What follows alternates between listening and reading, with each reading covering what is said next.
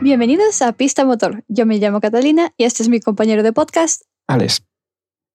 Bien, bueno, eh, en esta semana de... Pues que Alex, de verdad, me encanta porque... Intro lo menos Llevamos- posible, sí. No, no, no, no, no, no, no iba a decir eso, sino... No, que va, si eso ya, ya ha pasado. Eso es Catalina de 2023. Ya no voy a hablar de eso, lo dejo atrás.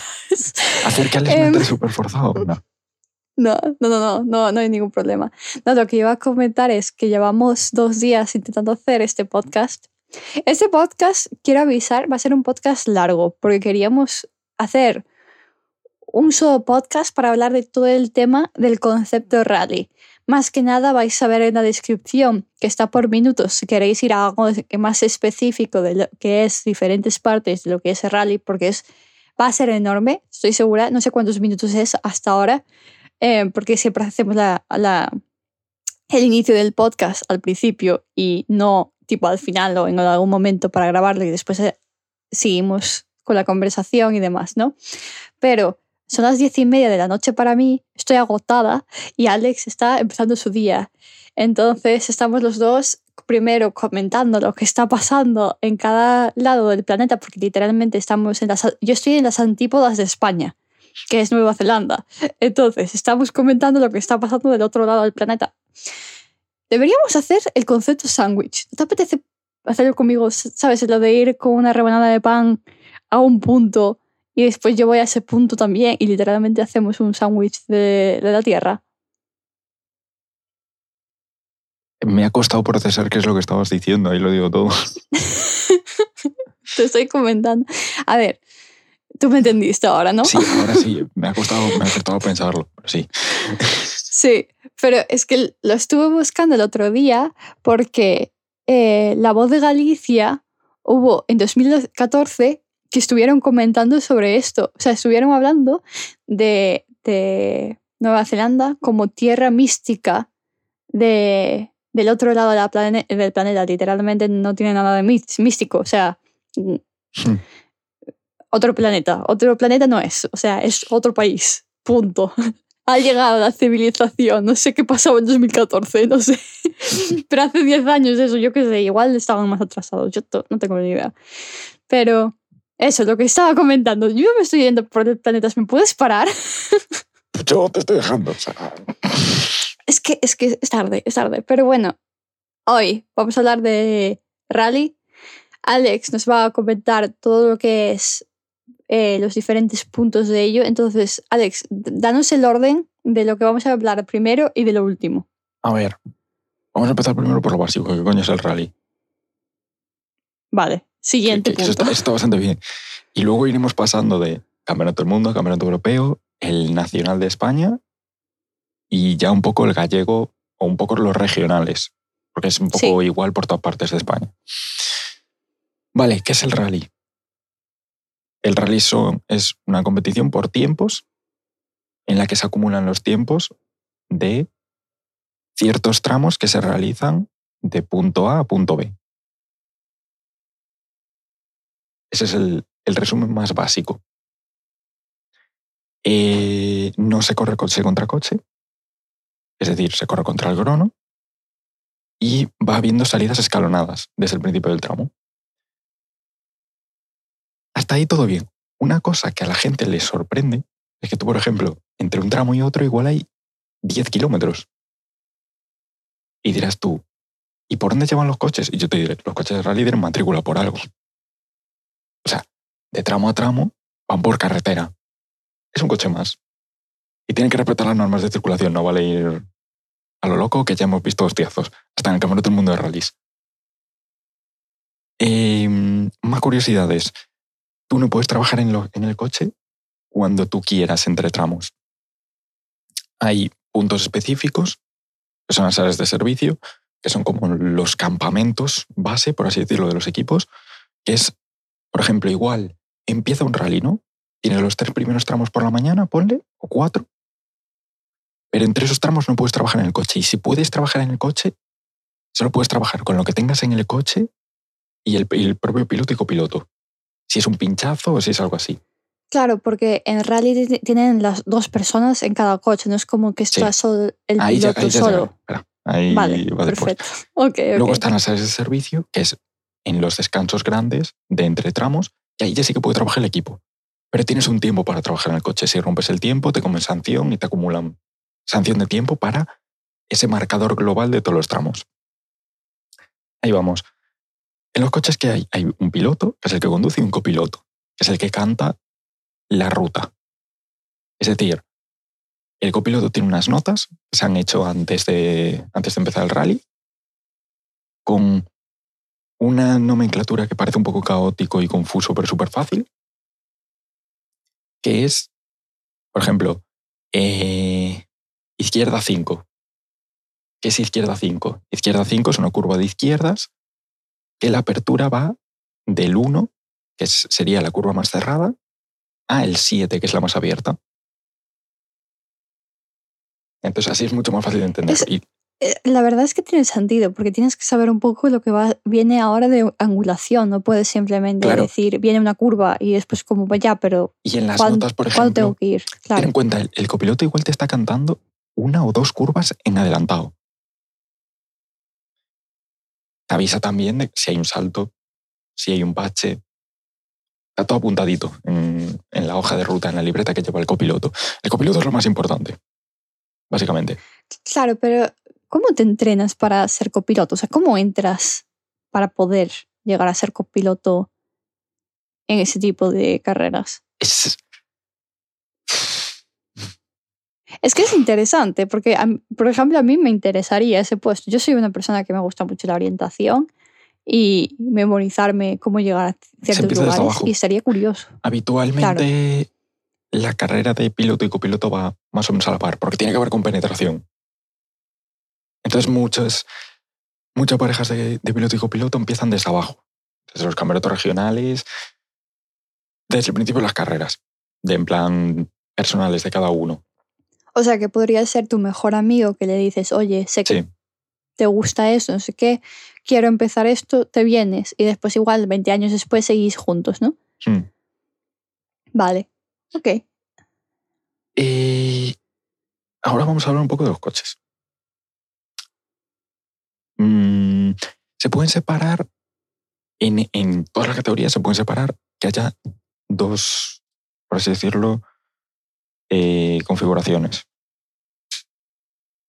¿Configuraciones te refieres a, a cómo lo configuran en motor o el tipo de coche que es? Eh, configuración del coche, Vale, porque hay múltiples tipos de rallies.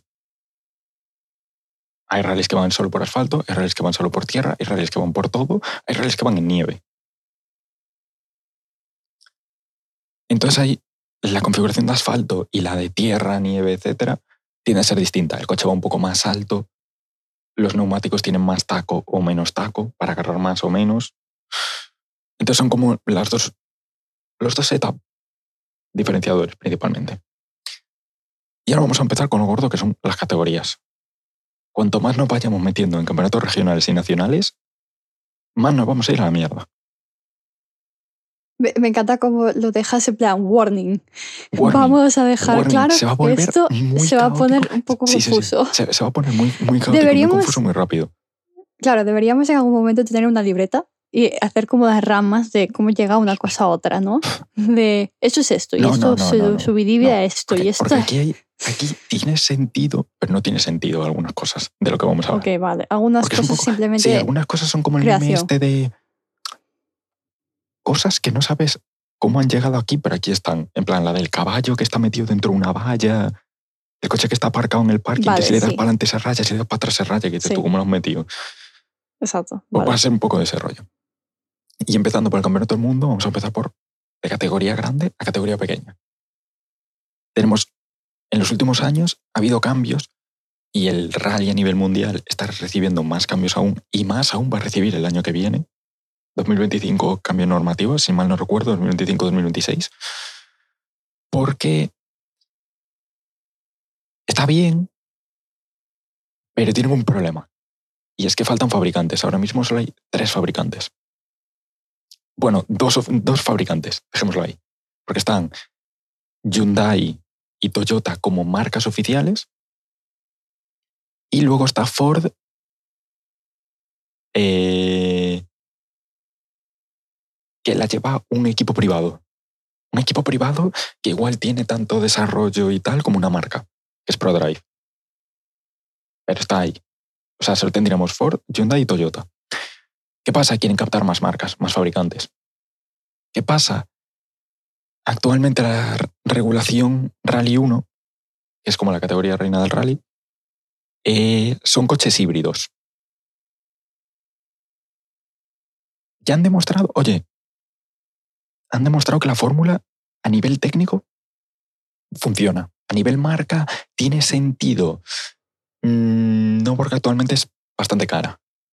Pero a nivel coches y espectáculo, es lo más cerca que hemos estado en años de algo que comentaré al final y lo hablaré en otro podcast, que son los grupos B que corrían en los años 80, que eran cacharros que no tenían ningún tipo de sentido. Y estos tampoco tienen mucho sentido, porque estamos hablando de coches que van un motor estándar, cada fabricante pone el suyo, pero es un motor estándar de 1.6 litros con un sistema híbrido.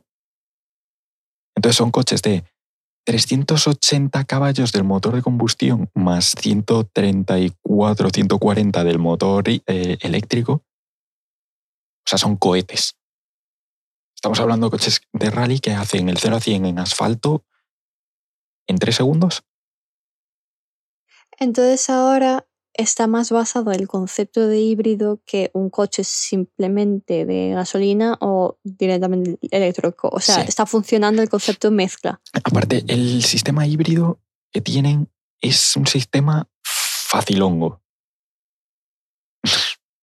es decir, tienen, sí que pueden ir en modo solo eléctrico, que solo utilizan entre tramos y tal. Creo que hay, creo que están obligados a usar el modo solo eléctrico en, en ciertos momentos pero el sistema tiene tres modos en competición, por así decirlo. Porque en modo solo eléctrico obviamente no van a ir en un tramo. Tienen tres modos. El modo 1, el modo 2 y el modo 3. ¿Y todo eso en qué afecta? En lo agresivo que va a ser el, el modo híbrido. Y va un poco en función a en qué posición del acelerador va a empezar a hacer efecto el motor eléctrico. Por así decirlo. Eh, ¿En qué afecta eso? En que vas a tener más potencia antes, vas a tener más potencia a mitad del recorrido del acelerador, vas a tener más potencia al final. Es facilillo, no es un coche de Le Mans que tienes que estar cambiando en cada curva, eh, la regeneración de energía, eh, ¿sabes? Es una versión simple. Estos coches van obviamente, eh, tuvieran o no tuvieran el sistema híbrido, son coches de tracción a las cuatro ruedas, o sea, las cuatro ruedas son las que dan la potencia. Y eh, llevan una caja de cambios manual, ponle comillas, porque es una caja secuencial. Para quien no sepa que es una caja secuencial, tienes un pedal de embrague para salida, simplemente para salir, sales como un coche normal, tienes que, hacer tienes que hacerlo con embrague, pero luego subir y bajar marchas eh, lo haces sin tocar el embrague. Tiras la palanca de cambios para atrás, subes de marcha, empujas la palanca de cambios para adelante, bajas de marcha. Y a funcionar. Mm, o sea, simple. Simple, pero al mismo tiempo tienes que acordarte en qué marcha estabas. Es la cosa más rápida. Sí. No tienes que estar moviendo lados. No, no, no es, simplemente tienes para adelante y para atrás. Vale. y, a ver, lo importante es darse cuenta de que tienes dos palancas muy altas y muy largas. Una es la caja de cambios y otra es el freno de mano. No tires del freno de mano queriendo cambiar de marcha, que igual te comes un árbol. Sí. igual el coche se queda un poco mm. estropeado si haces eso. Son coches con una gran carga aerodinámica también. Se ha reducido en los últimos años por, por eso, por presupuestos. Porque se estaban pasando ya las marcas con bueno, eso es lo que pasa cuando le das un poco de flexibilidad a las marcas. Que se tiran. Claro, pero tú también te puedes cambiar un poco tu coche también, ¿no? O sea, como mecánico, no tienes que estar específico como dice la, la marca de esto es así y este es el coche y ya está, ¿no? O sea, cada, cada equipo después cambia el coche como ellos lo ven. A ver, puedes cambiar el setup. Montarle tú un alerón que te salga de lo... No. Ok, sí, sí. O sea, no exterior ni, Porque aparte- ni una cosa muy no, distinta. Porque aparte estos Vale, coches van por basados en homologación. O sea, tiene que haber X número de coches de calle, porque esto está basado en un coche de calle. O sea, que lo puedas conducir en calle también. No, Sí. Que no haya ningún problema. Tienen versiones de calle, estos Vale. coches. Eh, algunos más y algunos menos. Porque luego está, o sea, tienes Hyundai, que corren con un Hyundai i20, que los hay a montones por la calle. Em, porque tienen que dar, o sea, el modelo de calle tiene que tener X números de coches fabricados. Eh, Ford corre con el Puma. ¿Qué dices tú? Un sub, aunque sea un sub pequeño de coche de rallies, sí, porque no sepa, o sea, la versión de rallies no es un sub. y luego tienes a Toyota, que son unos hijos de puta. Vale, a ver, a ver, pero ¿por qué estás diciendo eso? Porque podrías Claro, decir otra tienes- palabra no, no, tú completamente Ford- distinta y estás diciendo No, eso. Lo vas a entender ahora. Tú tienes Vale. Ford que tiene el Ford Puma, que es un sub normal. Tú tienes a Hyundai Sí. que tiene un i20, que es un coche normal. Y Toyota corren con el Yaris. Y dices tú, pero si el Toyota Yaris es un coche normal. Sí.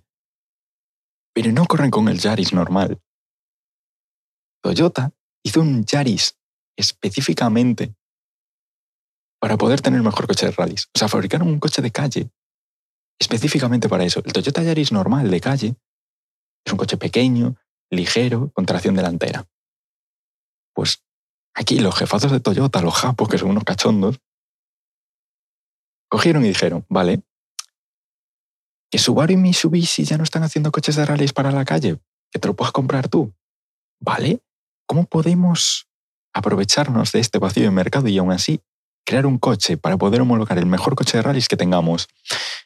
Vale, vamos a coger este coche, este Toyota Yaris, pequeñito, ligero. Mm, ¿Qué podemos hacer? Es que es un coche muy práctico, tiene mucho espacio. Vale, le vamos a quitar espacio. Vamos a poner un túnel de transmisión todo gordo que vaya por dentro. Lo vamos a hacer 4x4 y le vamos a dar casi 300 caballos. Y sí, eh, tú puedes comprarte en el concesionario Toyota un Yaris normal o te puedes comprar un Toyota Gazoo Racing, que recordemos que Gazoo Racing es la división de competición de Toyota. Y han creado como un, coche de calle como ellos querían, ¿sabes? Para tener de base, para poder hacer el de Rally 1. Entonces, eh, ¿cuál es el resultado? El coche dominante en estos últimos años en el World Rally Car, obviamente ha sido Toyota. Claro, a ver, con diferencia, obviamente, porque tienen una ventaja que Es que están esto- metiendo. Entonces, a ver, de- entonces tú como comprador, si tienes ese coche y eres bueno, vas a tener más posibilidades que la otra gente, ¿no? Sí. También eh, en lo que pasa en Rally es que no hay, en Rally 1 no hay muchos equipos privados. O sea, tienes a Hyundai que igual ponen tres coches. Pones a Toyota que igual ponen tres coches. ¿Sabes? Los, la última versión de los coches siempre la va a llevar Hyundai, Toyota o Ford. Luego los coches, el coche del año anterior, pues igual sí que corre algún privado con ellos. Hablando de este caso de Toyota, antes de pasar a lo que sería Rally 2, la segunda categoría, vamos a hablar de una cosa que históricamente en rallies gusta. Y son los vacíos legales. Y hacer trampitas. Que lo de Toyota, ojo, no es una trampa. Ellos han, ellos han fabricado un número de coches de calle y se cumple. Pero dices tú, estas cosas raras de ir a sacar el máximo nivel, eh, voy a poner un par de ejemplos. Ford, principios de los 2000, sacaron el Focus World Rally Car. El Focus World Rally Car que era una pedazo de mierda. Era horrible. Estás insultando cada vez a otro. No, no, no. El coche era horrible. Entonces dijeron, ¡buah! ¿Qué podemos hacer para que sea mejor? Sacaron a sus ingenieros, sacaron a los cerebritos y dijeron, oye, ¿qué os parece si sacamos el turbo del compartimento del motor? O sea, es que no lo voy a explicar técnicamente bien porque es una fumada. Básicamente, imagínate que los, o sea, un turbo lo que hace es que pilla los gases de escape del motor, hace girar una turbina y esa turbina pilla aire limpio y lo mete a presión en el motor de vuelta, ¿no? obviamente en rallies eso está restringido. Cuánta potencia te puede dar el turbo, etc. Pues esta gente, no preguntes cómo, el tubo de escape del Ford, dentro del parachoques trasero había como un depósito. Hicieron como un depósito que acumulaba gases y lo que les daba era más potencia en el turbo. No, no, o sea, me lo imagino, pero al mismo tiempo no puedo imaginarme. No, no sé cómo explicar eso. O sea, alguien, alguien en Ford dijo, buah, gente. Eso es, eso, por ejemplo, eso es, eso es un poco la estrategia que hacían en, en Fórmula 1, por ejemplo, eso lo tienen hecho algunos equipos con la gasolina. dices tú, tengo 50 litros de depósito, vale. Pues meto 15 metros de tubo extra y le meto un litro, un litro extra de gasolina al, depósito. Pues esto es un poco igual. O, por ejemplo, más vacíos legales así enrevesados. Grupo B, que de esto ya hablaré en el del grupo B más a fondo, pero el grupo B fue la categoría en la que más trampas se hizo técnicamente. Y con más trampas técnicamente me refiero a llegados al punto de eh, la jaula antivuelco de los coches, falsear el grosor del metal del que estaba hecha la, jaula antivuelco para, ahorrar peso. O sea, había coches que la jaula antivuelco era papel de aluminio, poco menos. Me parece curioso cómo las empresas siempre intentan buscar todo concepto de vacío que haya para poder crear una velocidad para el coche. Igual no es seguro para el piloto, pero es como vamos a intentar con todo el, la, la manía a ver si es capaz de llegar a eso. Creo que es por eso que ahora también la gente cree que es un poco más aburrido los diferentes motorsports, porque ahora es las legalidades de, de conducción, es como cada año es peor, porque la gente lo intenta, es la empresa en plan, voy a intentar eso, y después, claro, como ese año no lo pueden cambiar, pues para el año que viene es peor, y después cada vez más. Entonces, lo que estoy viendo es, en 2025 y 2026, muchos, muchos coches van a cambiar en general. Sí. Por eh, legalidad. En de... rally, por ejemplo, em, quieren abaratar costes. Porque lo que no quieres, si quieres atraer fabricantes nuevos, quieres abaratar costes, quieres estandarizar muchas cosas. Porque una marca no te va a entrar, sí, a ver, por legado, tenemos un coche de rallies, sí, eso es muy bonito pero que le interesa una marca que sea viable eh, eh, económicamente, en plan nivel finanzas. Eh, entonces, cuantas más piezas estandarices, más sentido le tiene. O sea, si yo en, el 50% del coche voy a estoy asegurado que voy a gastar lo mismo que mis rivales, me tiene sentido económicamente a que si es solo un 20%. Por ejemplo, está el rumor, bueno, rumor, ¿no? Creo que está confirmado ya, que vuelve Lancia a los rallies el fabricante más dominante del mundo, que dices tú, pero si, si llevan años vendiendo coches de calle que son horribles y son una mierda. Bueno, pero Lancia en el pasado no era una mierda. Lancia Entonces ahora vuelven para llamar un nombre distinto a su... Claro, Lancia va a volver, no se sabe exactamente cómo va a ser la normativa, no sé exactamente con qué coche van a volver, vale. pero vuelve. En teoría va a haber cuatro fabricantes. Se dice que Skoda igual vuelve a la categoría principal, porque ahora entramos en Rally 2, dices tú, Rally 1, tienes tres fabricantes. Rally 2 es la segunda categoría y es la categoría principal del Campeonato de Europa. El Campeonato de Europa de Rally se corre con Rally 2. Vale, Rally 1, entonces ¿dónde se corre? También en Europa. Campeonato del mundo, simplemente. Es campeón del mundo, o sea, van por, otro, por bastantes países. Eh, si mal no recuerdo, son ocho pruebas. Cada año van cambiando, ¿no? Eh, se corre por todos los continentes, menos Antártida. Mm, ya, obviamente. Vale. Es curioso, ¿vale? Es un campeonato del mundo de verdad, se corre en todas partes, no como la Fórmula 1, que se olvidan de ciertos continentes. Ya, bueno, sí, vale, ok.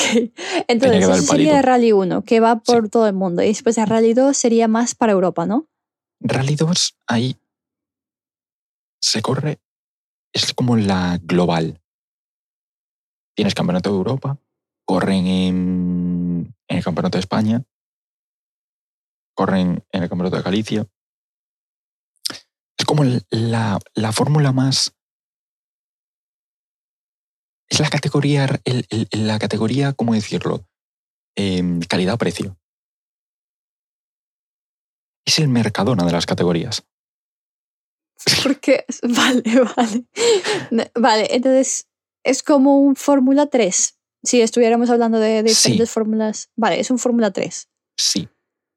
Eh, sería como, en el Campeonato del Mundo sería como la Fórmula 2, porque es la segunda categoría, pero es, en concepto es un Fórmula 3. Corren en el Campeonato del Mundo también, siguiendo al, al, al Rally 1, eh, pero es la, categoría principal del Campeonato de Europa. Son coches más baratos, no tienen sistema híbrido, o sea, son muchísimo más baratos. Eh, y aquí sí que tienes no marcas. Dentro de las marcas tienes múltiples coches. Hay múltiples modelos distintos. ¿Por qué? Porque eh, tienen homologaciones por bastantes años. Esta categoría es como un rebranding de lo que se conocía como R5, los Rally 5 de hace un par de años. Eh, son coches que incluso tienes variedad de motor. Hay cuatro cilindros turbo, hay em, 1.6 cilindros turbo, tienes motores de 4, de 3 cilindros. Ahora creo que ya no queda ninguno con 5 cilindros. Eh, tienes eh, coches con atmosféricos, tienes coches turbo, hay variedad. Y están todos bastante bien balanceados. Entre ellos, fabricantes. Aquí la lista es larga. Eh, tienes a Citroën. Vamos, que te viene, que te viene mejor el Rally 2 si quieres empezar a ver que el Rally 1 eh, si te interesa ver mucho tipo de coches, ¿no? Sí. Vale. Y aparte son como mini, mini rally unos. No, tienen, no son tan visualmente espectaculares con aerodinámica. Alerones más Vale. pequeños, no son tan, tan, tan agresivos, se parecen más a un coche de calle. Pero tienes Citroën, tienes el DS3 Rally 5, que es un 1.6 atmosférico, que se acaba su vida útil en este año. Este es un, coche de los Rally 5 que pueden competir en Rally 2, eh, con esto de este rebranding, ¿no? Y, di- y dices tú, ¿por qué se acaba su vida útil en este año? Porque se homologó en 2014. Y es como que tiene una fecha de caducidad el coche para el campeonato de. los campeonatos grandes. Porque esto tú vas a poder correr con él en un. en un campeonato regional, por ejemplo. Y es un coche de 280 caballos. Todos van en torno a los 280-290 caballos en esta categoría. Luego, es que no voy a parar en cosas técnicas porque si no va a ser un caos. Tienes el Citroën C3 Rally, Rally 2. Luego Ford tiene dos Ford Fiesta. Tiene el Rally 5 que se homologó en 2013 y el Rally 2 que se homologó en 2019, que es como un Ford Fiesta moderno. Luego tienes Hyundai que tiene i20, Rally 5 y Rally 2. O sea, el Rally 2 es como la versión mejorada. Eh, tienes a Peugeot con el 208, como el que comentamos eh, que hizo Pikes Peak Sebastián Loeb. Sí, eso me acuerdo. No es el mismo coche. O sea, es el, No es mismo, el mismo modelo. coche. Es un 208, Vale es, el, pero... vale, es el mismo modelo, pero distinto Sí. programación por dentro, ¿no? Una Sí. cosa así. Eh, luego tienes a Proton. Que dirás tú, ¿qué, qué- qué es Proton? Proton era un, era un fabricante de coches eh, británico que ahora es de Malasia. Un tinglao. Hasta ellos tienen un, un, rally, un Rally 2. Que igual no es el coche más puntero, no, pero ellos venden los coches para campeonatos de rally nacionales y tal, y es muy popular porque es relativamente barato. Yo, yo te juro que escuché Proton y me pareció un software y yo dije, ¿por qué hay una compañía de softwares con coches? No, no lo entendí ahora. Y aquí llegamos un poco al rey del, del campeonato de Europa y de los campeonatos regionales de rallies, que es Skoda. Skoda ahora mismo tiene en funcionamiento, tienen tres coches. Tienen el Rally 5, el Fabia Rally 5, el Fabia Rally 2 y el Fabia Rally 2 Evo. O sea, ya, ya estos van de sobrados. Qué raro que no estén entonces en el Rally 1 Skoda, ¿no? Sí. Eh, están tan presenta- presentes en, en Rally 2, ¿no? dinero. Vale, es más caro. Bueno, dinero y no dinero. Aquí ya nos metemos en una cosita. Eh, número uno. Están imprimiendo billetes, vendiendo R2. O sea, están con los Rally 2 están imprimiendo billetes porque son coches, bueno, no es lo mismo, más rentables a nivel marca. Porque Rally 2 no hay marcas, o sea, no es como Rally 1 que está el equipo del fabricante. Rally 2 son privados, todos. Tienes el apoyo de la marca, obviamente, pero son mm, privados. Y Rally 2 te hinchas a venderlos porque vendes para el Campeonato de Europa, vendes para los campeonatos nacionales, vendes para los campeonatos regionales. Y el otro problema que tiene Skoda por no estar en, en Rally 1 es que Skoda forma parte del grupo Volkswagen. El grupo Volkswagen dominó el Mundial de Rallys en 2014, 2015, 2016. Pero hubo un pequeño problemilla con el grupo Volkswagen. ¿No te suena algo que estuvo en las noticias hace un par de años, que era el Dieselgate? No, Resulta no que su, el software que llevaban sus coches estaba pensado para engañar los test de emisiones. Oh, vale. Ante- Entonces, problema. es- claro, se han metido en la demanda más grande de la historia de em, la automoción. Por eso Volkswagen, si te fijas, muchas marcas del, del paraguas del grupo Volkswagen han hecho un cambio tan drástico en los últimos años a... Se han saltado lo de los coches híbridos. Han pasado directamente a eléctricos. ¡Ey, eléctricos, eléctricos! Están intentando limpiar su imagen. Claro, por eso en parte- era el pasado, sí. Claro, por eso en parte no hay ninguna marca del grupo Volkswagen en Rally 1. Porque no está oficialmente ninguna de sus marcas en una competición que quema dinosaurios para jaja, coche hace pa, pa, pa, pa, pa, pa, pa. Porque sería un Eh, impacto negativo en su imagen otra vez. Eh, Vale, entonces ahora están haciendo coches eléctricos que hacen un sonido falso, Básicamente. básicamente. El vale. Volkswagen no directamente no se quiere mezclar en competición de vehículos de combustión, por así decirlo. Sí que están en Rally 2 con Skoda, eh, aún siguen corriendo algunos Volkswagen Polo porque aún tienen homologación, pero salvo que seas Porsche, que Porsche, para quien no lo sepa, forma parte del grupo Volkswagen. Pero Porsche es como, sí, formo parte del grupo Volkswagen, pero soy Porsche. No me vas a decir a mí qué es lo que voy o no voy a hacer. Por eso Porsche está en Le Mans, por eso Porsche está corriendo en GT3, en GT4, corren donde les apetece. Pero en- otras marcas que no tienen el mismo poder, Skoda no es Porsche, asumámoslo. No, no, Me gustan no. los Skoda, pero, Pero, no había much- pero había muchísima publicidad antes de los Skoda. Me acuerdo cuando yo crecí en los 2000. O sea, era un coche que decías, oye, es un buen coche, Y, de ¿no? Eh, y Volkswagen, que nos metían la publi de los coches diésel. ¿Cómo, cómo lo, cómo lo llamaban? Blue Tech o algo así. Que había. Con, ¿Te acuerdas los, los anuncios? El anuncio este de Volkswagen del niño disfrazado de Darth Vader que se ponía delante Sí. del coche negro del padre y el Sí. padre lo encendía. Y el niño lo flipaba. Todo eso, Eh, esos anuncios tan vale. icónicos, porque Volkswagen tenía muchos anuncios así que dices tú, hostia, estaban curradísimos. Todos esos anuncios eran publi para sus coches diésel. En el momento en el que se destapó el escándalo, desapareció todo. Desaparecieron, sí. Y ahora están Yo me acuerdo porque yo decía, yo quiero un coche así, un Mm. Skoda.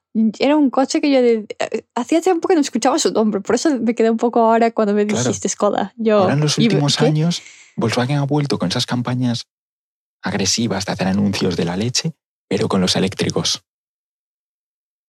Ya no.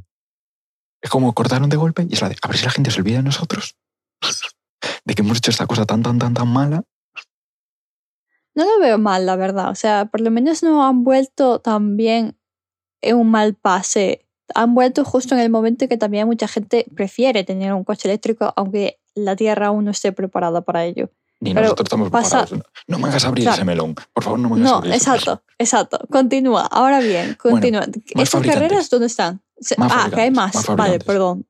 Di la Eh, lista directamente toda, porque si no es que tarda Tienes, 50 años. tienes, a, tienes a Toyota de la India también haciendo un Rally 5.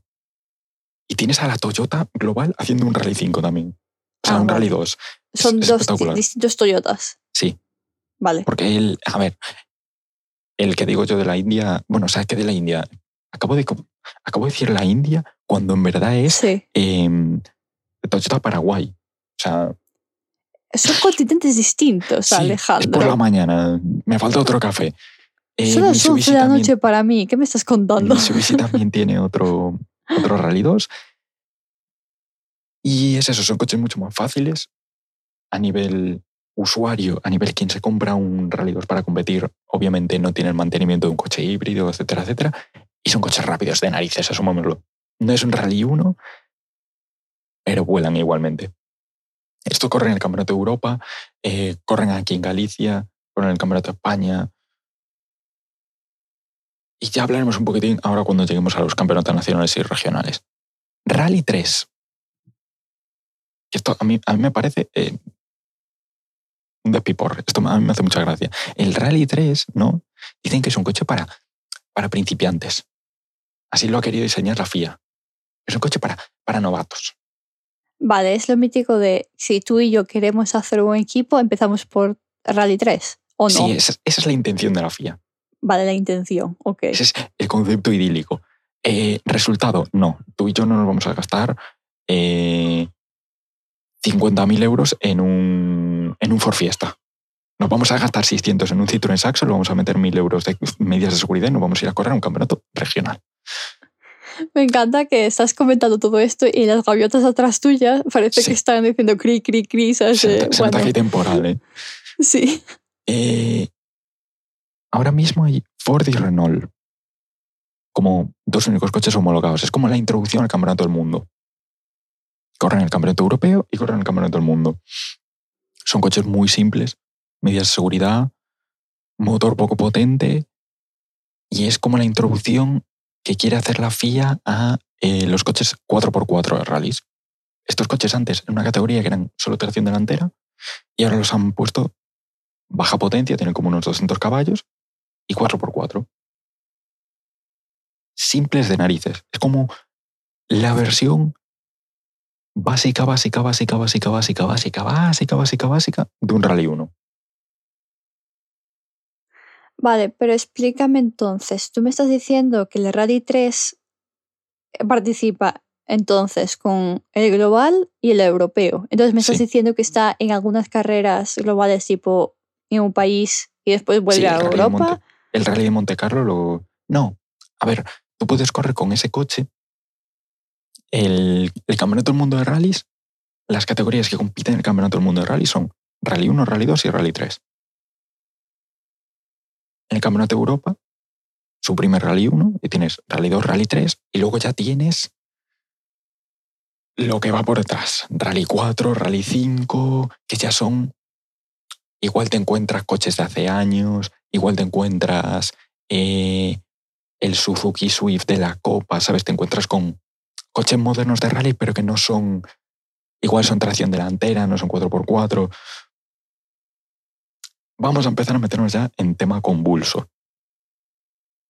Que son los campeonatos nacionales y los campeonatos Es, es que me parece, me parece tan confuso Porque el es que es el concepto de. Rally 1, Rally 2, Rally 3, porque me estás diciendo que el 1 es global, el 2 es europeo, pero el tercero es europeo y global. El Rally 2, no, no, el Rally 2 corre también en el Campeonato del Mundo.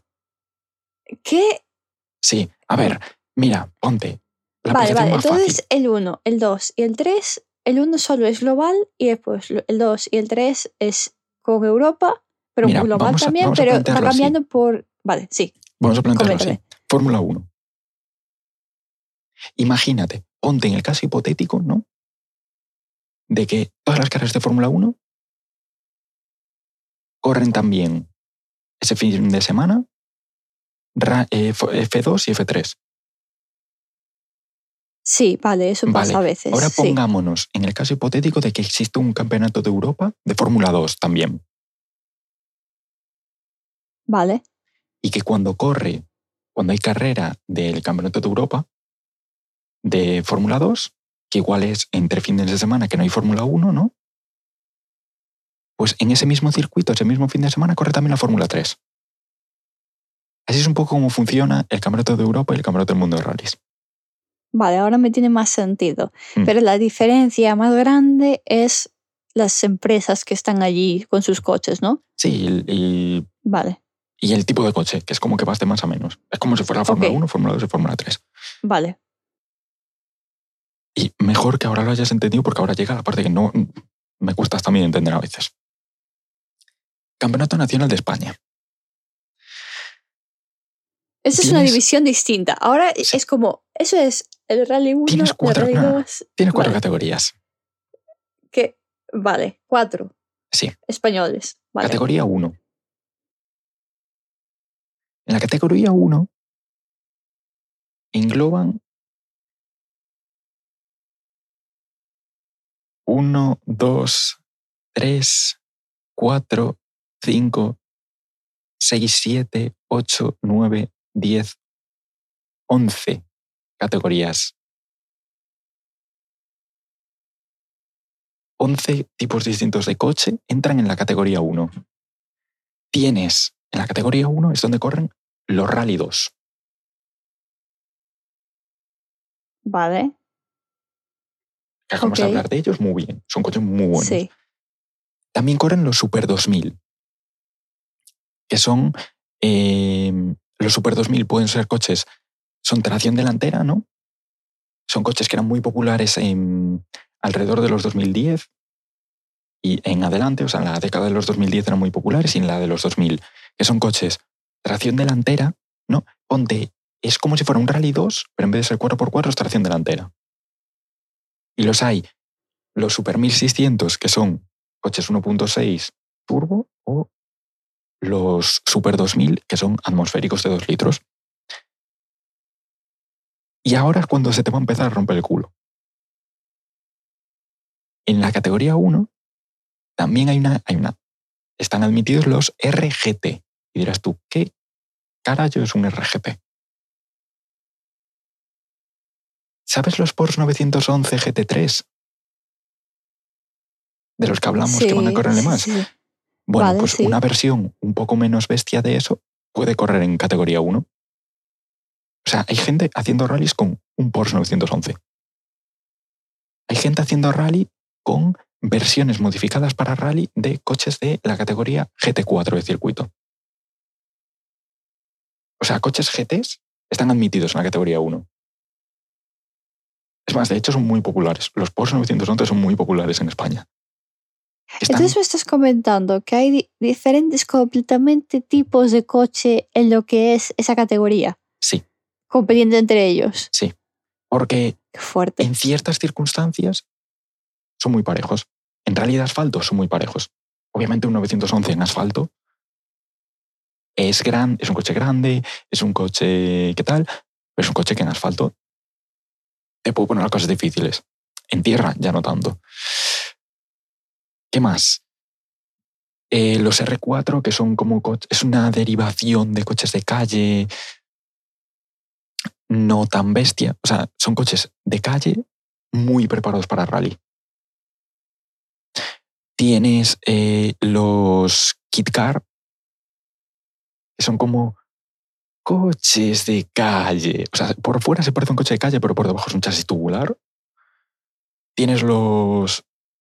Es que es, que- es un caos. O sea, es, un caos. Tienes múltiples categorías englobadas. En categoría 2 tienes coches menos potentes. Tienes eh, los grupo N, que es como si fueran...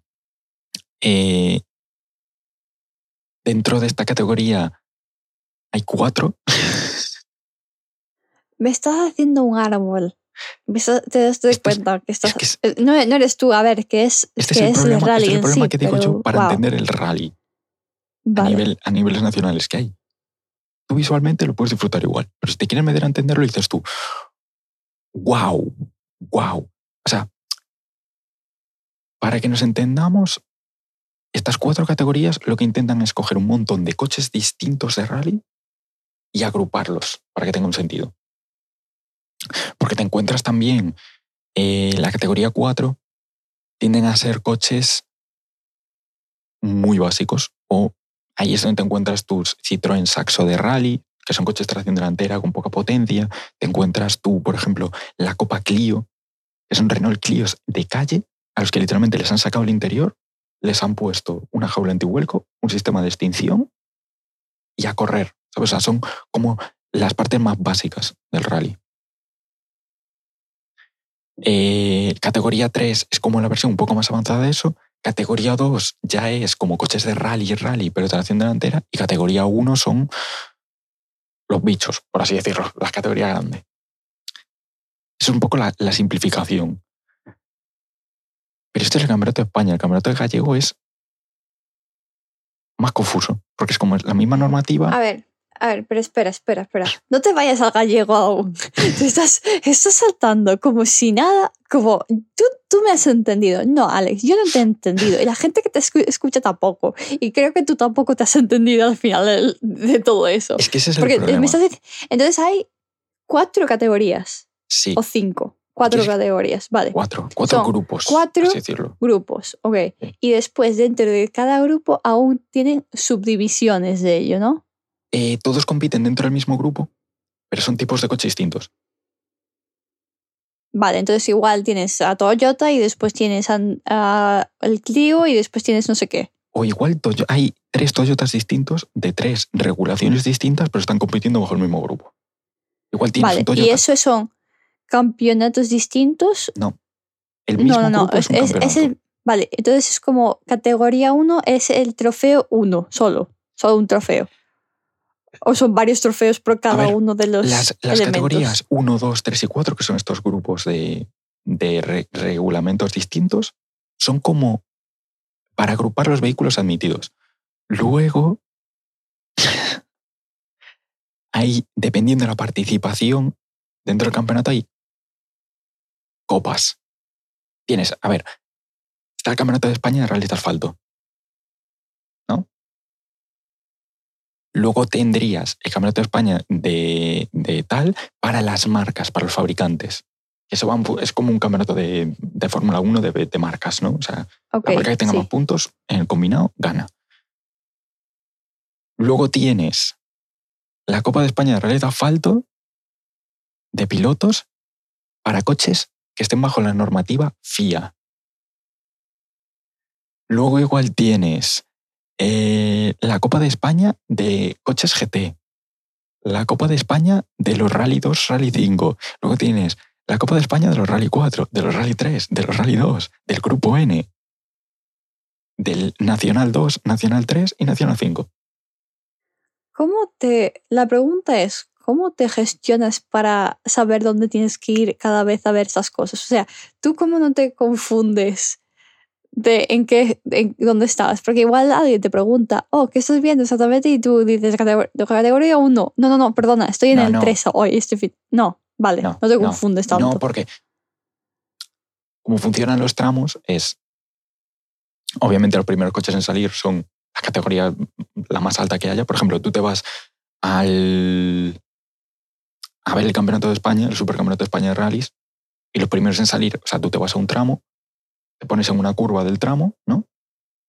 Y los primeros coches en pasar siempre van a ser los del grupo 1. Y luego los del grupo 2, luego los del grupo 3 y luego los del grupo 4.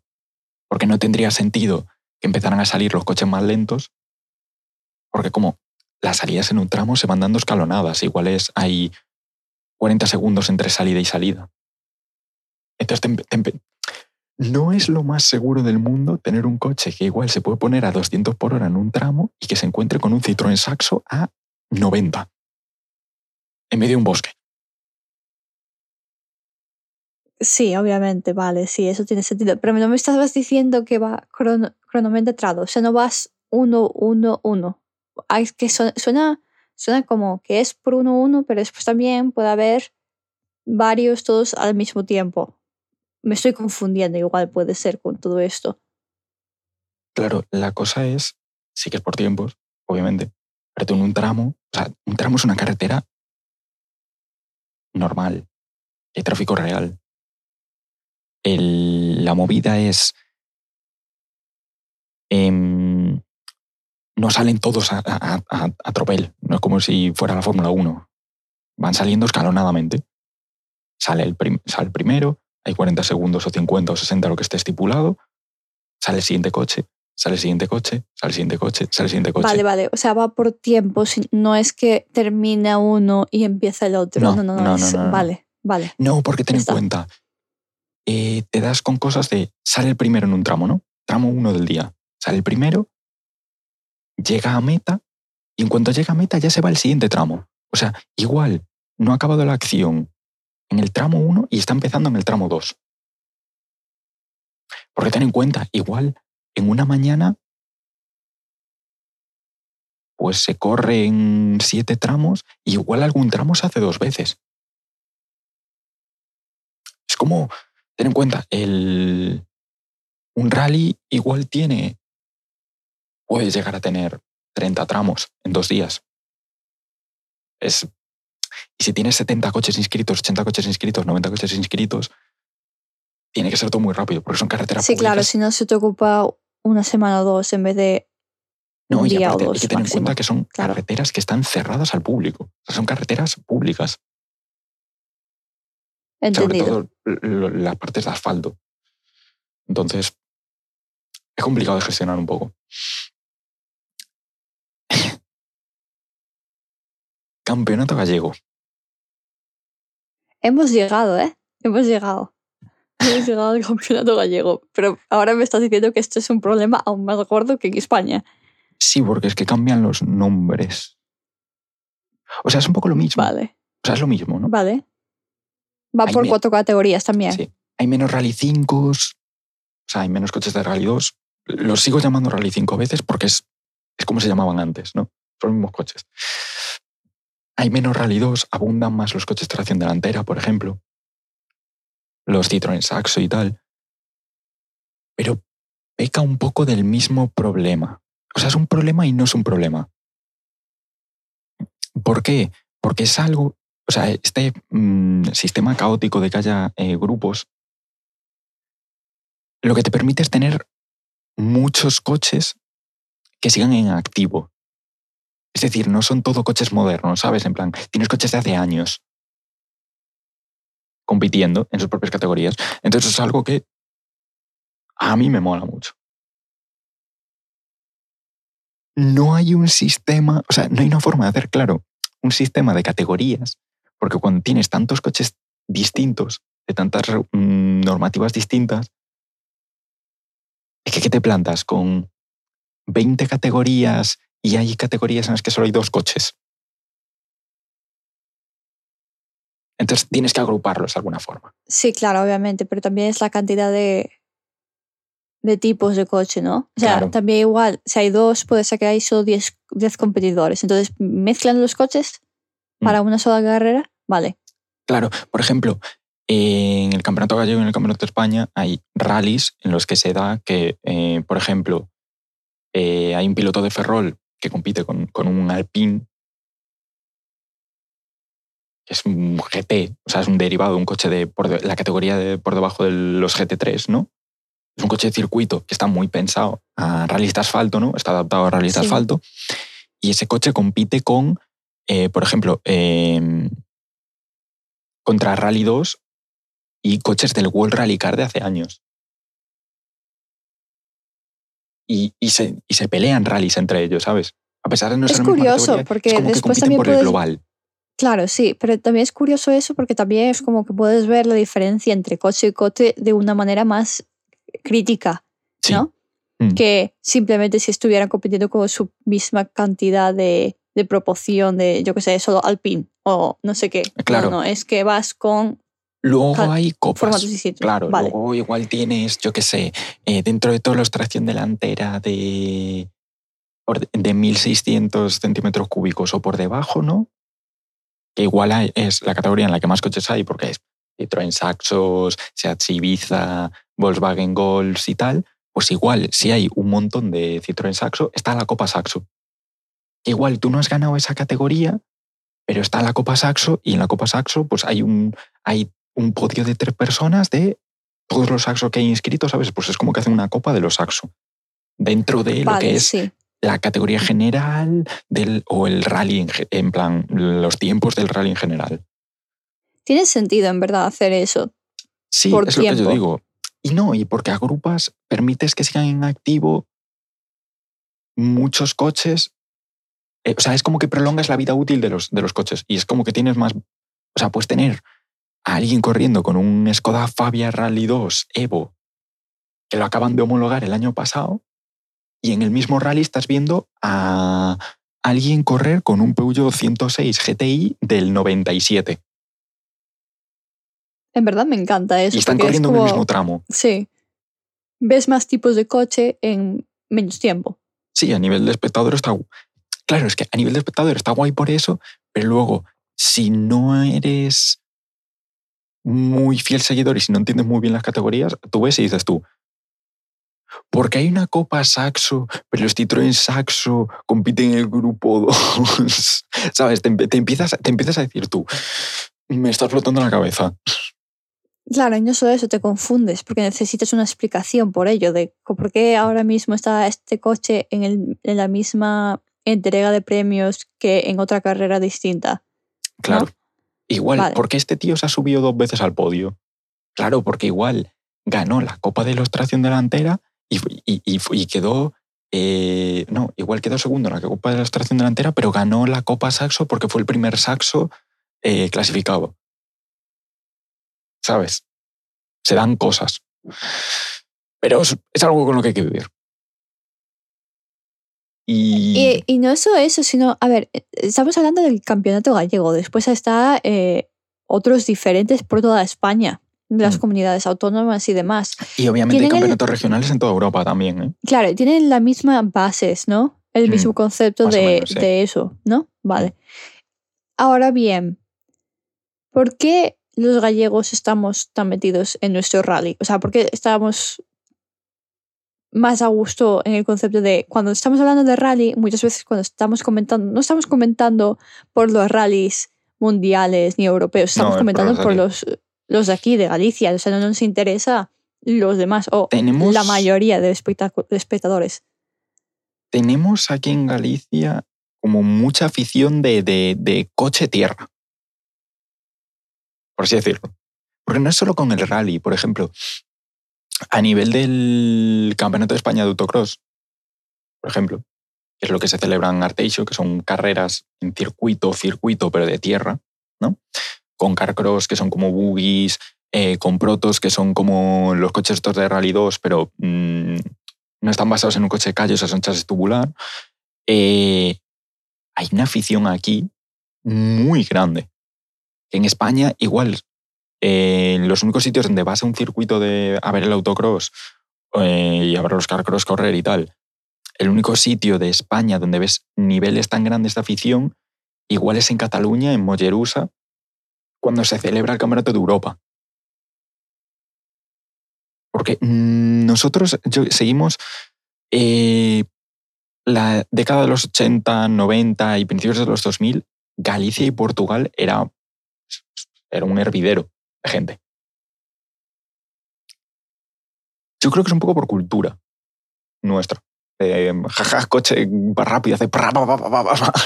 Sí, es que me encanta porque mucha gente también cuando empiezan con ello, empiezan a grabar los coches es como, ah, qué bonito coche. Y Es- pasa, ¿sabes? Mira, he visto, No es- Por la competición en sí. he visto un meme que es... Aquí es aplicable, aquí no, o sea, el meme no está bien definido. Porque aquí es tanto hombres como mujeres en Galicia, porque hay muchísimas chicas que van, que van a los tramos también. Incluso gente, Sí, sí, que- pero muchísimas. gente O que sea, igual no está sí. metida en la competición y saben exactamente todo de la competición. Simplemente es. Y el meme es un vídeo o sea, de, de- en plan, creo que era el rally de, el campeonato del mundo de rallies en Suecia, ¿no? Gente metida en medio de los árboles, los coches pasando a 200 por hora después de un salto, pasándoles a dos metros, ¿no? Y los tíos grabando. Y el meme era como, Em, coche hacer brum brum, coche y rápido, hombre feliz. Así somos los gallegos. Y lo- y los portugueses Sí. también, o sea, nos pasa. Sí, y creo y es por los dos géneros. Yo he visto muchas chicas Sí. allí como también hombres. No es un, un deporte que es como, oh, los hombres van a hacer eso. No, no, no. Es que hay muchas chicas también que se Mm. despiertan temprano para ir a verlo y pagar la entrada. lleva- llevamos en los genes eso de coche hacer brum brum, coche lanzar tierra, hombre feliz. Es como lo tenemos metido dentro. Entonces, vale, entonces tenemos, vamos a hacer un resumen rápido de esto antes de ir al grupo B, que sería la última parte, ¿no? Sí, un poquitín Vale. por encima. Del grupo B es que del grupo B es que. Uf, uf, uf, el grupo Vale, B. vale, por encima. Pero entonces tenemos el, el global 1, que sería el rally 1. Después Mm. el rally 2 y el rally 3, que es lo, como explicaste tú por las fórmulas, pero Sí. un poco más personal, ¿no? Sí, son como los dos. Las dos vías de acceso al Rally 1 y al Campeonato del Mundo de rallies, por así decirlo. Los altos, sí. Sí. Después tienes el campeonato español, que tiene las cuatro categorías, y de allí tiene sus subcategorías en diferentes formatos, ¿vale? Sí. Y después tenemos el rally gallego, que también tiene sus cuatro categorías distintas. Y punto, ¿no? O sea, sí, es, es- es- es igual de caótico. Es- España y Galicia. es exactamente. Sí, es como Darse la mano. das la mano. Está dentro de España, ya está, no hay ningún formato. Y claro, no es solo en Galicia, sino también las diferentes comunidades autónomas que Sí. lo hacen. También Mm. es esa, ese- esa idea. Ahora, Pista Motor puede hacer una pregunta. ¿Por qué no nos ahorramos todo esto y creáis una organización, sabes, una web en la que podéis explicar todos estos formatos, como un arbolito de esto es esto, que entra en esto, que no sé qué? Porque nos vendría genial a toda la gente para entenderlo y más que nada a los nuevos fans que quieran seguir el rally, ¿no? Sí, sería. Es una buena petición, ¿no? Mm. Creo que nosotros hemos hecho bastante de lo que tú has hecho. O sea, Alex se puso a informarse para poder grabar este podcast y hacer un poco el resumen largo, pero necesario para decir, vale, esto es lo básico que necesitas saber para cuando vayas por primera vez a ver el, el rally, quedes allí y no tengas que preguntarle a una persona que igual ni ellos saben cómo contestarte. Es confuso. Claro, exacto. Y ahora vamos a lo que es el grupo B, que es como, ¿tú lo dirías que es igual eh, cómo empezó todo? ¿O no? No, no, no, no, no. No, No, es simplemente una parte. El grupo B, historia. mira, no, no, no. Vale. Comenta. Sí. Hazme el favor. El grupo B es el.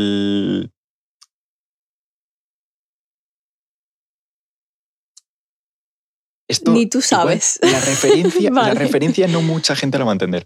Eh, la serie de The Boys, la serie esta de Amazon, que el meme Sí. lo habéis visto todos, el del superhéroe rubio que tira a una niña de, de lo alto de un edificio y se piensa que la peña le, le- le va a criticar o algo de eso y la peña le empieza a aplaudir y el tío está con cara de, ah, vale, guay, y se pone a sonreír. Ese es el grupo B. El grupo B es el, el, el, el, experimento que, has- que sacó un engendro la Federación Internacional de Automovilismo, que eres una máquina de, de- de cobrarse vidas, pero aún así todo el mundo lo ama. O sea, el grupo B movía gente, o sea, estamos hablando de mover un nivel de espectadores que no da la olla. O sea, estamos hablando de que en un tramo podía haber 50.000, 60.000 espectadores. Estamos hablando Vale, de que es, claro, pero estamos hablando, o sea, Alex, Años 80. tú- claro, exacto, eso es lo que Claro. iba a decir. ah, Cla- o sea, años antes de 80, empezar a hablar un poco gente, te- técnicamente, claro. era Sí, la mítica de Moisés abriendo las aguas. Vale, los coches de grupo B cuando pasaban por los tramos se abrían, o sea, la carretera se les iba despejando por delante porque la peña estaba metida en la carretera. O sea, la gente estaba loca porque le pasara un, un Audi del grupo B, un Lancia del grupo B, un, un MG del grupo B a centímetros. O sea, era como... Fue el mayor punto de locura de aficionados del rally. El grupo Me B acuerda un poco, espera, espera, me acuerda un poco el concepto de los toros en España, ¿no? Cuando eso- es esto de los Sanfermines. y Sí, tal cual, tal cual. Es exacto, es que me vino a la cabeza directamente. Pero más peligroso incluso. Claro, obviamente, Estamos hablando es de el- coche. Sí. El grupo B es un. Fue una regulación creada por la FIA un poco a nivel experimental, que fue eh, que jueguen los niños, que vengan las marcas y que jueguen. Veníamos de que el coche más dominante en rallies eh, hasta esos años, eh, justo antes de la entrada del grupo B, eran coches tracción, de, tracción trasera. Cuando se inició el grupo B, el coche más dominante era el Lancia, el 037, que es posiblemente de mis coches favoritos de toda la historia. O sea, es una especie de Batmóvil sin parachoques trasero, súper espartano. Aparte, era un coche de era un coupé de dos puertas, ¿sabes? En plan, era como un deportivo. Levantado, con decoración de Martini, que es de las decoraciones más bonitas que he visto nunca. Y un coche de tracción trasera. ¿Qué pasa? Eh, la regulación del grupo B era muy liviana. Es decir, te pedían unas especificaciones de seguridad que claramente no eran suficientes para la categoría, eso se vio con el paso del tiempo. Y eh, te pedían que tuvieras cierto número de coches eh, de serie, o sea, de, de- de versiones de homologación de ese coche fabricadas. A partir de ahí, que jueguen los niños. Entonces empezamos a ver evoluciones. De golpe apareció Audi con su Audi 4, que era un coche muchísimo más pesado que el Lancia, pero muchísimo más pesado que el Lancia, pero era tracción total, tenía tracción a las cuatro ruedas. ¿Qué pasa? Nos encontramos que en rallies de asfalto el Lancia volaba, pero en situaciones de mal acarre, como era rallies con mucha gravilla suelta, como era Grecia, rallies con nieve, el Audi con tracción a las cuatro ruedas tenía una ventaja increíble. Y el Audi lo que hizo fue iniciar una bola de nieve que se fue haciendo más grande. Audi hizo versiones con más potencia del Audi 4. Lancia desechó el 037 y metieron el Lancia Delta, que era como una especie de coche compacto, como un, yo qué sé, ponle un... como si fuera un, un Ibiza, un Seat Ibiza de, ahora, ultra ligero, con el motor en el maletero, tracción las cuatro ruedas, empezaron todos los fabricantes a jugar con turbos, sobrealimentadores. En el caso de Lancia dijeron, ¿por qué tengo que elegir si le puedo poner un turbo y un sobrealimentador al mismo tiempo? Me encanta, me encanta cómo es como podemos hacer lo que nos dé la gana. Sí. No, un concepto, ¿no? Sí, vale. o sea, empezamos a tener coches que no tenían puñetero sentido. O sea, coches que decías tú, es que es una trampa, es una trampa mortal. ¿A dónde vas tú con un coche que pesa 800 kilos? La carrocería es de plástico. El chasis y la jaula antivuelco son de dudosa calidad y 680 caballos. Tenías el MG Metro, que era otra bestia. El Renault 5 Copa Turbo, que era otra bestia. Hay una cantidad de coches en esa época que decías tú, esto, esto, esto va a hacer aguas por todas partes. Problema, empezaron a haber accidentes, eh, se empezó a ver que había un problema con el público, porque sumas coches ultra rápidos y muy difíciles de controlar con... La gente no es que esté metida en la cuneta, es que está metida en, el, en la carretera, hubo atropellos, hubo bastantes accidentes mortales. Y uno de los últimos eh, acabó por desquitar el, o sea, que se prohibiera la, la regulación del grupo B por completo, que un piloto de Lancia falleció porque literalmente la joya antivuelco cedió, se pinchó el depósito de gasolina del coche y bola de fuego. O sea, fue una categoría que se convirtió, o sea, se convirtió en que era demasiado rápida para la propia categoría, para su propia seguridad.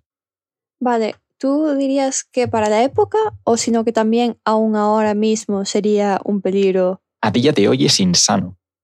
O sea, es- Claro, imagínate, sí, pero si hubiese las regulaciones también de la gente aportándose y demás, porque ahora las cosas es un poco... eh, Sería igual de peligroso. A ver, eh, a día de hoy hay algo similar, que es el high climb.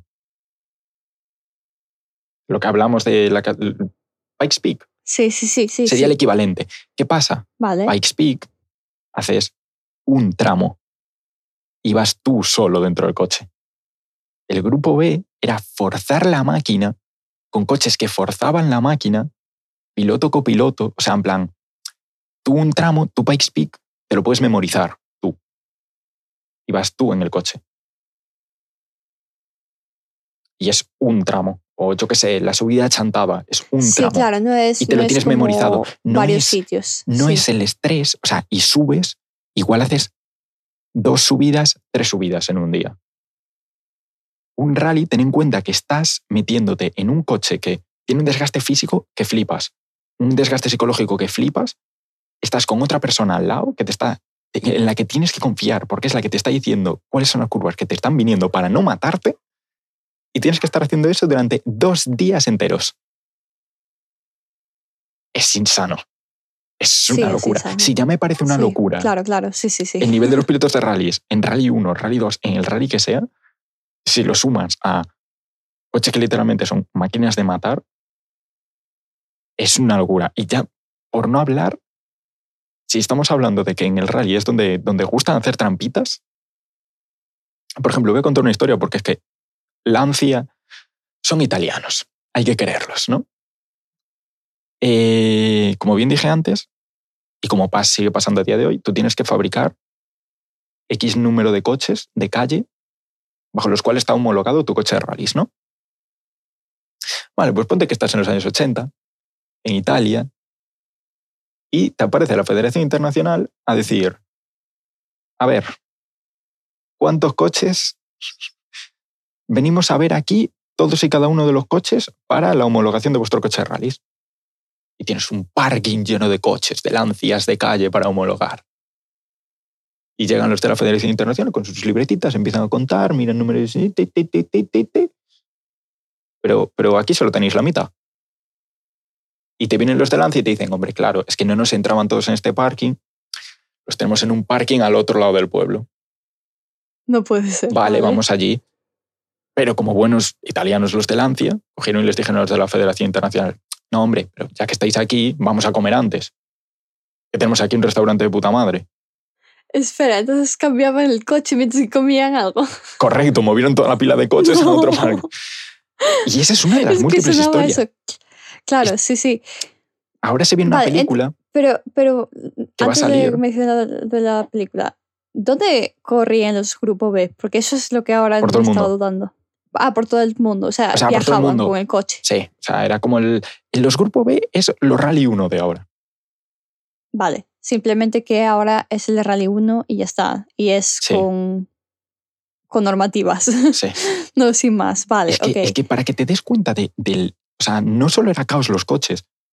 Ahora va a haber una película eh, hablando un poco de la rivalidad entre Audi y Lancia en el grupo B, que de hecho uno de los protagonistas es Daniel Brühl, que es el, el actor que dio vida a Nicky Lauda en Rush. Eh, que esa época, en el duelo que comentaba antes del Lancia con su tracción trasera con el 037 y Audi con el 4, pero hacían unas triquiñuelas. Dices tú, pero que sois chiquillos en el parque o qué os pasa? Rally Acrópolis, ¿no? El rally de Grecia. Es, se corre en una época muy seca y se levanta mucho polvo, ¿no? Entonces no puedes ir a tope. Y sobre todo, Sí, claro, los, Lancia, cuando les tocaba salir después que los segundos después que los Audis, ¿sabes? En plan, en el tramo, el Audi levantaba muchísimo polvo. Entonces los pilotos Lancia tenían que ir más lento. ¿Cuál era la estrategia de Lancia? Lancia tuvo dos estrategias. Número uno, pillar las uno. furgonetas, pillar las furgonetas del equipo y atarles por debajo un montón de cepillos de escoba. Porque sí. Y pasarlas por el tramo, ¿no? Antes de que salieran los coches, para ver si así quitaban un poco de, de polvo. Vale. Me parece que no es- así creas más polvo. Esa pero, no es la pero más vale. disparatada. Tú eres un piloto de Lancia, ¿no? Sale el Audi delante, te posicionas en la salida, te va a dar la salida al comisario y de golpe le dices tú, ¡Ah! espera, espera, espera, no podemos salir. O vaya, se me ha desabrochado el arnés. A ver, esto por aquí, ta, ta, ta. Se tomaban su tiempo y en cuanto bajaba el polvo decía, vale, ya estoy, ya puedo salir. Ya estoy. No hay ningún O sea, problema. Eran unos cabrones. O sea, el, el grupo B es literalmente la versión con coches que te pueden matar de el patio del colegio. No, es que no puede ser. A ver, me interesa, me parece más curioso esas cosas de lo que hacía es- ese equipo por, por, por simplemente ganar un poco de decir, bueno, eh, me parecen, me parecen muy buenas estrategias, no te voy a decir que no, ¿eh? Yo Es que era, era insano. aprendes, aprendes Y es más, esas cosas. de hecho, el grupo B tiene cosas. Pasaban cosas que hasta el día de hoy no pasan. O sea, en el grupo B tenemos a como unga ungas tuvieron que comerse sus propias palabras. Porque Walter Roll, que es una, pe- una persona que dentro del mundo del automovilismo tiene un peso importantísimo, y dijo, a ver, eran los años 80, también hay que tenerlo en cuenta, em, había cierto piloto de Audi llamada Michel Mouton, que es una de las actuales cabezas pensantes de la FIA, de la Federación Internacional de Automovilismo. Vale, pues el señor Walter Roll dijo, eh, sí, hombre, una mujer ganándome en rallies. Vale, Michel Mouton le pateó el culo más de un rally. O sea, Walter Roll se tuvo que tragar, Claro. se, sí, se tuvo que tragar su, ser unga unga, porque Sí. la tía. Hostia, con la tía. Tuvo muy pero mala es lo suerte. mismo, claro, pero es lo mismo que un- si una mujer te dijese lo mismo a un hombre. O sea, te- después tienes todo el coraje de, oye, te voy a demostrar que no es como lo estás diciendo tú. Entonces, un aplauso Y para mira que Michelle. No, no tuvo las cosas fáciles porque tuvo mucha. O sea, su historia es mola. Eh, tuvo muchos problemas de, de fiabilidad. Porque, a ver, asumámoslo. Eso no lo he dicho, pero creo que cabe. Tiene sentido, ¿no? Que eh, en una categoría en la que tanto se presionó la evolución técnica y la innovación y era todo tan loco, eh, esos coches fallaban más que escopetas de feria. Me o sea, encanta la, la rompían por todas partes. O sea, ya no solo de tienes un accidente igual te matas. No, no, no. Es que esos motores iban tan apretados, estaban dando tanta potencia para la época que igual te duraba un tramo el, el motor. Ay, Dios mío. eh, eh, Eran otros tiempos. Eran otros tiempos, definitivamente. Sí, claro, bueno. obviamente, pero, pero eso sería lo que es todo el grupo B, ¿no? O sea, Sí. bueno, no todo, obviamente. No todo, porque o sea, parte, tendríamos para estar hablando. tres la horas tiempo, sobre el claro. grupo B. vale, pero entonces eh, eso sería lo que es la rally, eh, también lo que es, era el grupo B en los 80 y un poco el general de lo que podamos definir como palabra rally, ¿no? Sí. Después, ahora bien, puede haber subcategorías, después de cada uno, cada uno país también tiene su propio rally, por ejemplo, por ejemplo aquí en Nueva Zelanda tienen su propio rally, otros sitios Mm. tienen su propio rally. Me encantaría que también utilizaran solo la palabra rally, porque parece que es como todo es rally. Sí. Y no todo es rally. Pa- Para mí, básicamente, en mi cabeza, no todo es rally. No puede ser que todo es rally. Es como si de repente cualquier coche se pone y dice, yo soy un rally, y para adelante. ¿No? O sea, eso es lo que yo entiendo. Yo Mm. puedo ir con el coche, un, un coche de los 60 y después a la carrera y decir, Sí, eso es puedes, un rally. puedes correr. Claro. Pero, pero me Porque esto parece que es estamos hablando de- claro. De rallies normales por tiempos. Ay, Alex, no me digas esto. Luego, que esto ya lo hablaremos, esto ya es mucho menor, que existen los rallies de regularidad, que son de coches clásicos habitualmente, que son... Lo importante es que tú tienes que mantener una media de tiempo y de velocidad. O sea, es, lo importante es mantener una media de velocidad por el tramo, no es ir a saco todo el rato. Mira, locura, wow. Saltos, velocidad, grasa, explosiones. No, es como la versión chill del rally ahora cortamos esa parte y en vez de hablar de estar hablando de coches, parece que estás hablando de otra cosa completamente diferente, de cualquier de los motores que pueda haber. Podría, podría haber aplicado el meme de lo de sí, soy hombre, ¿cómo lo supiste? Me gusta el fútbol, la grasa, los coches, las tetas. No, no, no, no, no, no, no, relájate, relájate, respira, Alex. Vamos a, al neutro otra vez, por favor. Ha sido muy estás un poco, estás un poco revolucionado hoy, ¿eh? No es por nada. Las descripciones muy curiosas. Es que, bueno, no sé, da, pie. Es, que el, es que el rally no es... No es fino. claro. No es clásico. No es la Fórmula 1, no, es, no es elitismo. el rally es... Eh, como, un tractor que se mete allí. Como a mí me gusta decirlo, es una de las categorías pueblo. Vale. Como los, los V8 Supercars, la NASCAR, ¿sabes? En plan. Sí. Mm, ya, bueno, pero aún esos también tienen su elevación porque tienen unos fans específicos a ello. sí, pero los fans de la. Créeme, un fan de. Mm, de, de los V8 de la NASCAR. Ajá. Lo pones en la misma habitación con un fan de la Fórmula 1 y se lo comen. es el salvaje oeste. O sea, no. sí, sí, sí. Son diferentes. Es que eso es, me parece que son me parece diferentes tipos de persona. Como el mítico de quién eres en clase, ¿no? Una cosa así. Es, es un poco lo que da la Fórmula 1. Es un poquito más. La Fórmula 1 te da dos perfiles de fan. Así ya, bueno, para acabar porque ya estamos divagando. Te da dos perfiles de fan. Te da o los ultraelitistas snobs de la Fórmula 1 o te da enajenados mentales que les dices 33, pegan 5 volteretas y te desarrollan 27 teorías de la conspiración, ¿sabes? Sí.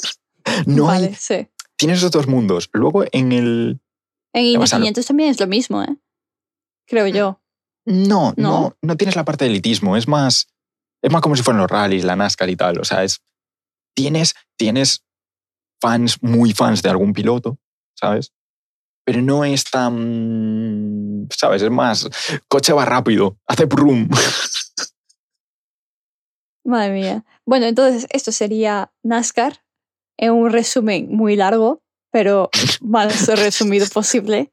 Y también comentando historias y demás, y devagando un poco, pero lo más resumido posible para rally, no lo que es lo que es rally, ¿no? Sí. Y queremos decir muchas gracias por escuchar Pista Motor otra semana más. Sentimos que no fuera eh, en el martes en sí que saliera el episodio, porque obviamente esto es larguísimo de grabar y estamos a 12 horas de diferencia, pero estamos muy felices de que pudierais escuchar otra semana más. En la, en la descripción podéis volver a los minutos específicos de cada una de las categorías, como podría ser Rally 1, Rally 2, Rally 3, etcétera, etcétera. Y queremos volver a pediros si podéis dar una review en Spotify de lo que es Pista Motor para vosotros, lo agradeceríamos mucho. Y seguiros en nuestras redes, obviamente. ¿Qué, Alex? ¿Qué tal te estás saliendo los vídeos para TikTok? ¿Eh? Dios mío. Ah, ah, vale. Eso. Así, así te está saliendo 2024. Muchas gracias por escuchar Pista Motor. Adiós. Chao, chao.